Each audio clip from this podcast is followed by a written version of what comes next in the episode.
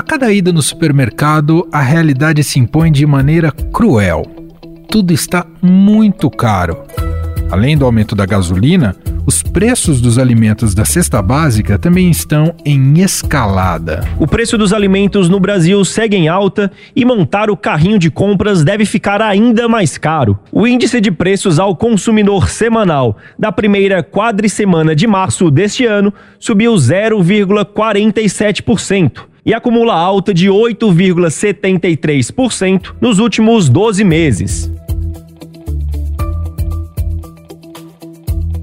Segundo projeção divulgada na semana passada pelo Banco Central, o Índice de Preços ao Consumidor Amplo, o IPCA, que é o principal indicador da inflação, deve fechar este ano em 6,45%. Há uma semana, essa previsão era de 5,65%. É a nona alta seguida na estimativa do mercado financeiro para a inflação, divulgada semanalmente pelo BC. E é claro que o vilão da inflação foi o aumento no preço dos combustíveis anunciado pela Petrobras. 57 dias depois do último aumento, a Petrobras anuncia um reajuste. Para a gasolina, de 18%, para o diesel, quase 25%. Mas esse não é o único problema para a economia brasileira. O índice de atividade econômica, considerado a prévia do produto interno bruto, PIB, está em queda. O indicador registrou recuo de 0,99% em janeiro deste ano, na comparação com dezembro de 2021. Com isso, o Ministério da Economia reduziu sua projeção de crescimento do PIB para 2022 de 2,1% para 1,5%. O Ministério da Economia deve reduzir a projeção de crescimento da nossa economia para este ano aqui. Integrantes da equipe econômica dizem que a alta deve ser de 1,5% e não mais de 2,1%, conforme estava previsto anteriormente. E com o aumento da inflação, o mercado financeiro também passou a projetar uma alta maior na taxa básica de juros da economia, a Selic, aquela que influencia, por exemplo, os juros dos empréstimos bancários. Os analistas estimavam que ela avançaria até 12,25% ao ano no fim de 2022. Agora, projetam que a taxa pode chegar a 12,75%. Esses e outros indicadores macroeconômicos servem de parâmetros para a revisão bimestral do orçamento da União, que deverá ser concluída no início desta semana. O Ministério da Economia já reconhece que há riscos neste ano a serem monitorados, especialmente a guerra na Ucrânia e seus impactos nas cadeias globais. E essa guerra acontece enquanto o mundo lida com outras crises humanitárias, com a emergência climática e com as consequências econômicas da pandemia de Covid-19. E como sempre, o conflito irá afetar de forma desproporcional os mais pobres, inclusive na Rússia. Com a economia combalida em pleno ano eleitoral, ministros da ala política de Bolsonaro e a equipe econômica, chefiada por Paulo Guedes, têm trabalhado para lançar uma série de medidas na área econômica. As iniciativas vão da renegociação de dívidas estudantis às promessas de reajustes de funcionários públicos, passando pelo lançamento, ainda em 2021, do Auxílio Brasil, o antigo Bolsa Família. Nos dá uma folga no orçamento para, inclusive, mais que dobrar o valor do ticket médio do antigo Bolsa Família, atual Auxílio Brasil, de 192 para 400 reais. Sobre o combustível, se aprovado na Câmara dos Deputados, Bolsonaro deve sancionar o projeto de lei que cria regras para estabilização dos preços de combustíveis. A medida prevê um sistema que vai limitar essa variação e uma conta federal para financiar essa ferramenta. Além disso, estabelece um auxílio de até 300 reais mensais para motoristas autônomos de baixa renda. Mas a expectativa é que na semana que vem, então, a Câmara já possa analisar esse projeto que estabelece ampliação não só do gás de cozinha, mas também desse auxílio combustível, no caso do auxílio combustível é um pouquinho mais complexo, né, porque não há possibilidade de entrar em vigor neste ano por conta de se tratar um ano eleitoral, aí seria a partir do próximo ano, 2023.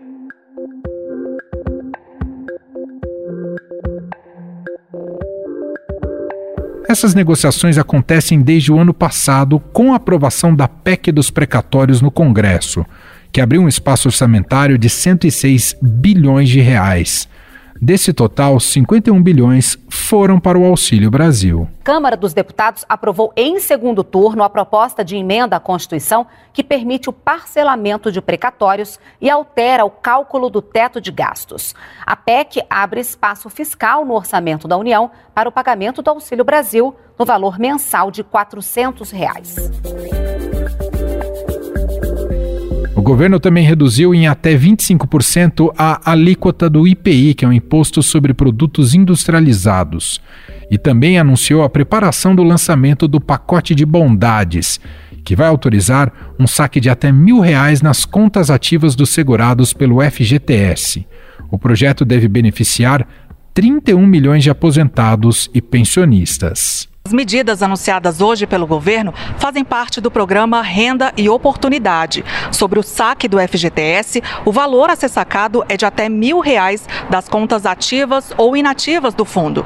Já a antecipação do 13º salário para aposentados e pensionistas vai beneficiar mais de 30 milhões de pessoas. Sobre todas essas mudanças em ano eleitoral, o impacto fiscal que elas vão ter e, claro, o cenário econômico do país, a gente vai conversar a partir de agora com o economista José Márcio Camargo. Ele é economista-chefe da Genial Investimentos, professor da PUC Rio e colunista aqui do Estadão.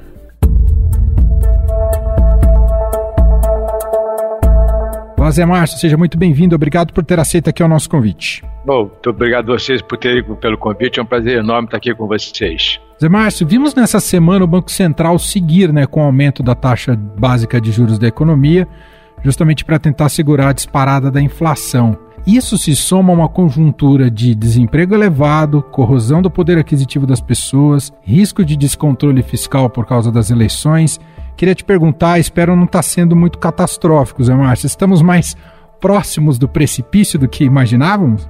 Não, eu acho que não. Quer dizer, a nossa avaliação aqui na Genial é um pouco mais otimista que isso. É verdade que a taxa de inflação acelerou bastante ao longo de 2020 e 2021, né? Quer dizer, mas se você observar o comportamento da taxa de inflação nos últimos meses, ela está mais ou menos estabilizada.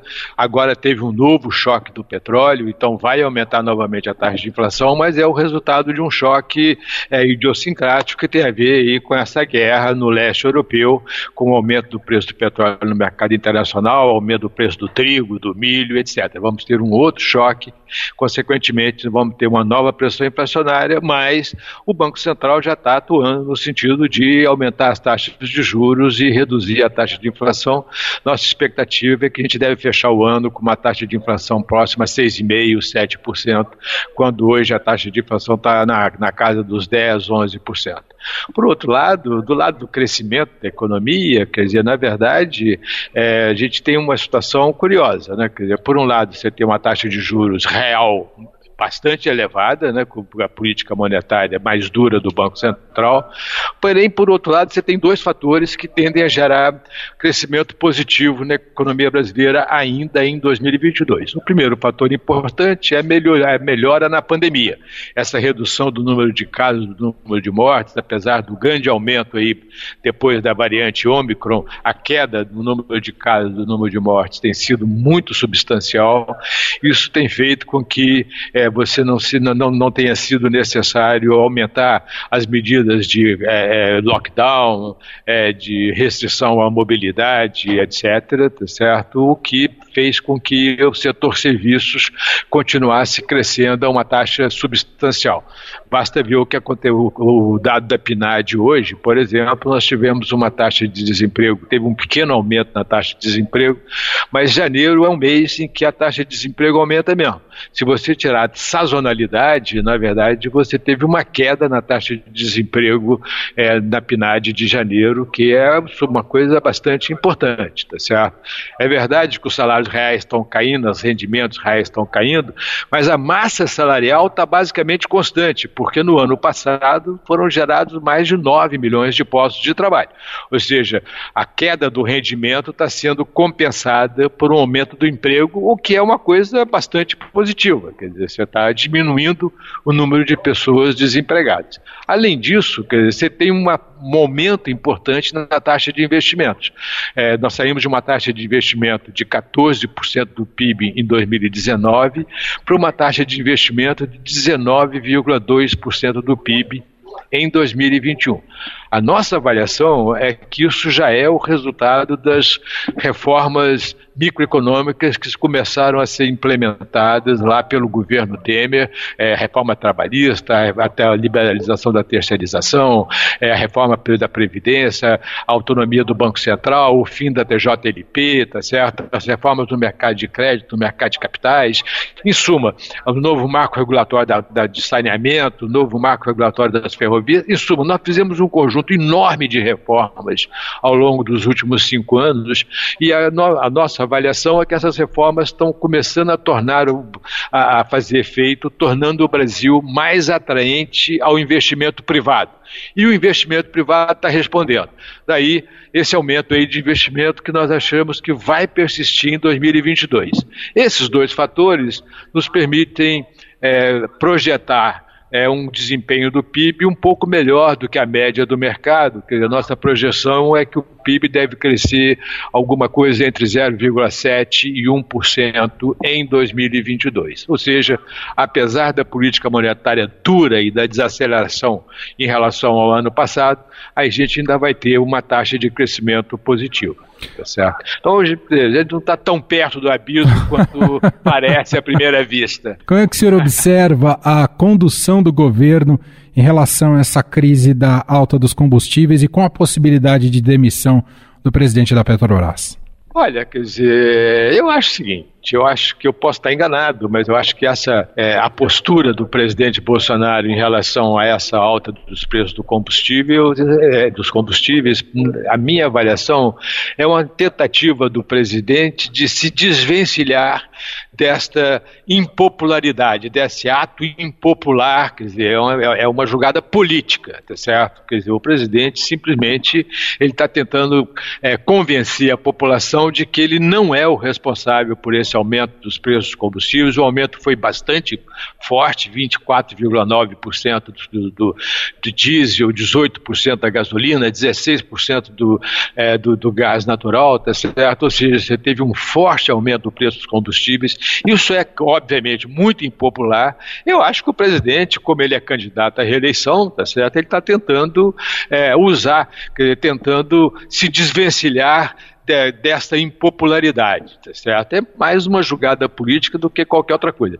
Se vai demitir o presidente da Petrobras ou não vai demitir o presidente da Petrobras, eu até, quer dizer, acho que é pouco provável, porque é, o presidente sabe que não tem muito é, o que fazer. Não acredito que o presidente realmente é, acredite que é possível, é, dado o comportamento dos preços do petróleo no mercado internacional, que é possível manter os preços da, da gasolina é, é, ou dos derivados de petróleo constantes no Brasil. Né?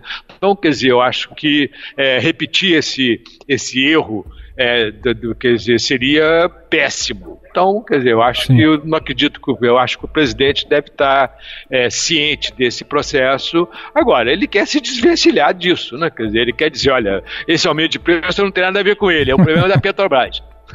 tá certo, mas é uma questão política. Claro, tá claro.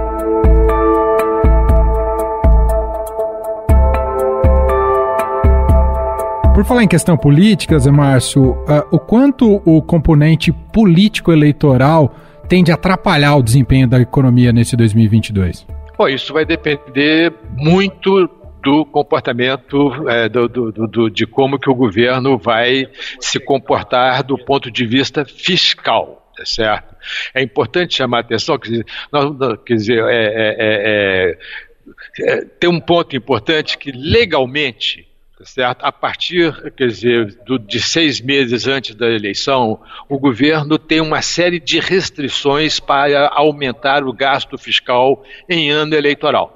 Não pode ter aumentar as transferências de renda, não pode dar subsídio, tem uma série de restrições é, para aumentar gastos do governo em um ano eleitoral. Então a gente está aqui é, é, é, no limite desse período. Certo? A partir de, se eu não me engano, do dia 2 de abril, o governo, quer dizer, vai ter muito mais restrições para aumentar gastos fiscais do que em anos comuns. Consequentemente, a gente deve esperar que vai ter pouca irresponsabilidade fiscal, mesmo é, num ano eleitoral, aliás, quer dizer, porque é um ano eleitoral.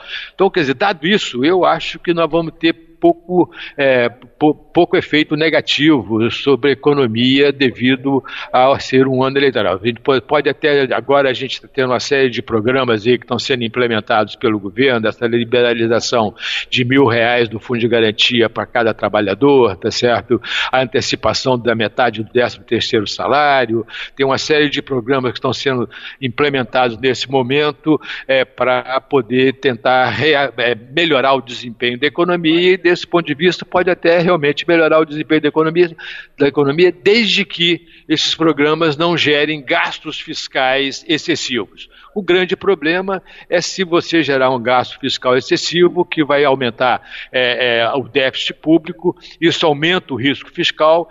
E uma das coisas boas que está acontecendo é, em 2022, que foi e que de uma certa forma é surpreendente, é a, a fortaleza do real. É a trajetória de valorização do real frente ao dólar, Verdade. coisa que começou a acontecer desde dezembro do ano passado, e desde então o real já valorizou cerca de 15%. Hoje o real está quase furando cinco reais por dólar, quanto lá no auge, tá certo? O real estava valendo 5,8 reais por dólar, tá certo? Então você tem uma valorização substancial aí do real. Qual, é, a nosso ver, Quer dizer, é, é, essa valorização está ligada a dois fatores. Primeiro, ao diferencial de juros entre Brasil e outros emergentes. O Brasil hoje tem um, uma taxa de juros muito mais alta do que a média dos emergentes.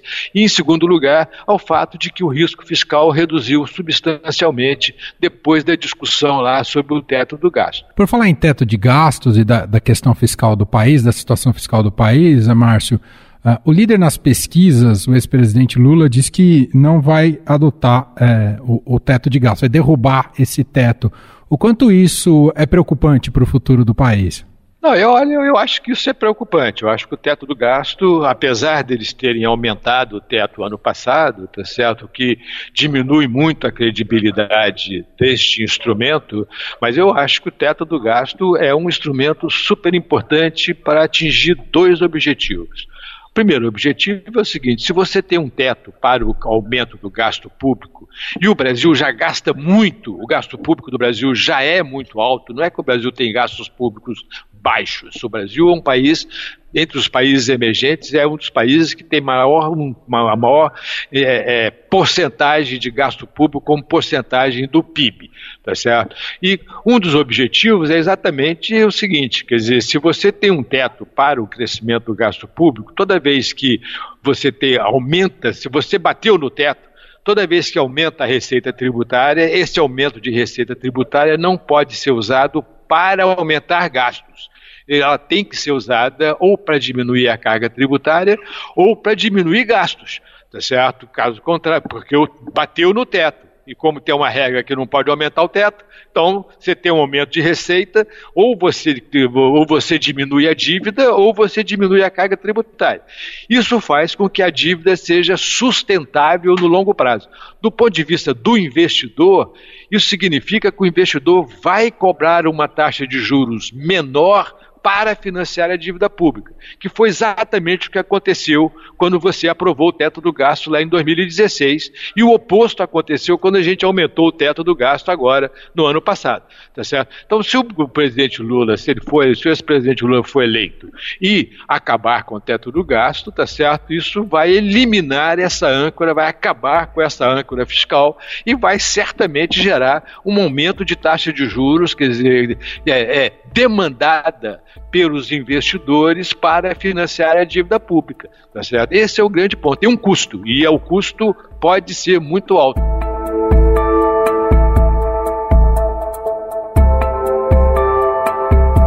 Para a gente finalizar, Zé Márcio, queria te ouvir um pouco mais sobre é, os choques externos na economia brasileira, no momento em que a gente acompanha os desdobramentos da guerra na, na Ucrânia, né, envolvendo a OTAN e, e, claro, ali os dois atores principais, mas também a situação da China com a Covid, muitos fechamentos, muitos lockdowns e complicando um pouco o desempenho da economia chinesa. O Brasil tem condições de, de segurar a onda com esse momento difícil externo?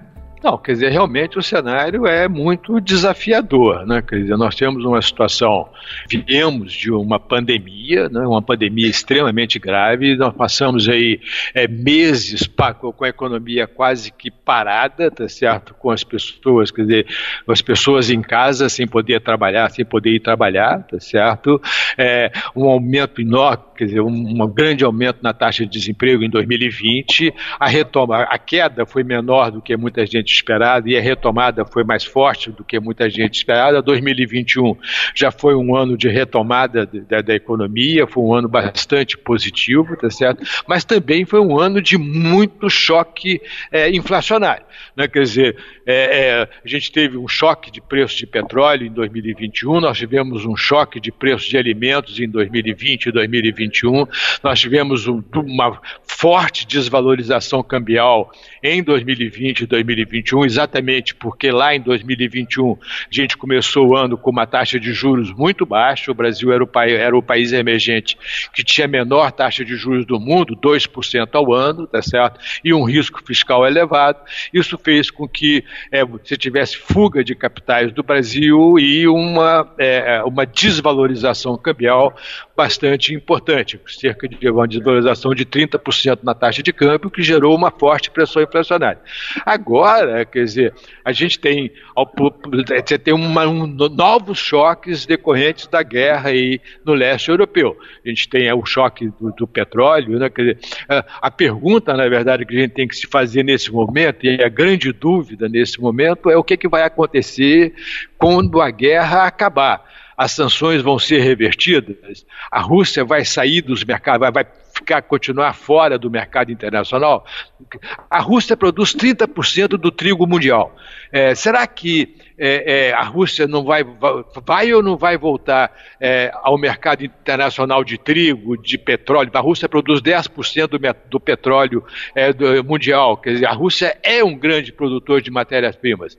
Será que a, as sanções vão persistir depois do fim da guerra? Quanto tempo vai durar a guerra? Nós não sabemos. Tem uma enorme incerteza, tá certo? Mas o Brasil tem reagido muito mais positivamente ao longo desse ano é, do que a gente estava esperando no final do ano passado. Quer dizer, no final do ano passado, todo mundo é, achava que é, o cenário seria desafiador, porque a inflação nos Estados Unidos estava alta, a gente tinha uma expectativa de aumento de taxa de juros nos Estados Unidos, redução da liquidez no mercado financeiro internacional. Tudo isso vai acontecer mais com mais força do que estava eh, se esperando eh, no ano passado a taxa de juros nos Estados Unidos vai aumentar mais rapidamente do que o esperado, tá certo?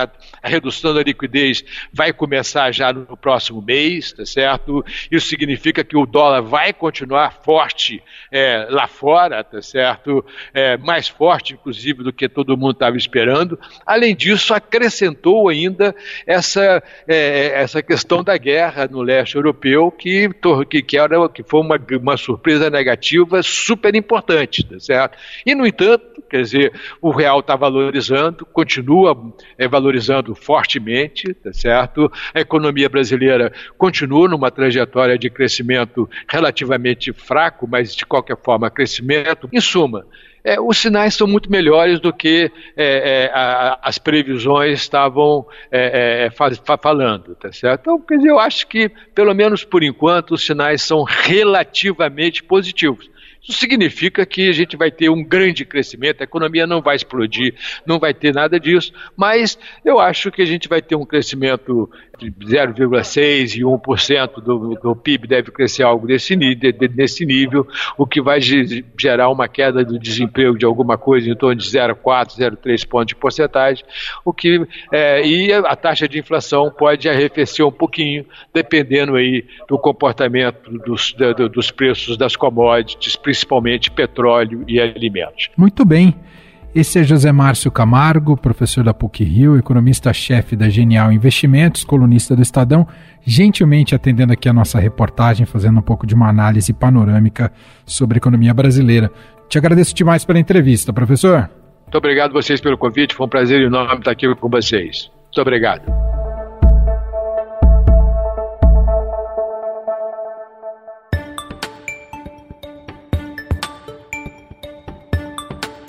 E este foi o Estadão Notícias de hoje, 21 de março de 2022. A apresentação foi minha, Emanuel Bonfim.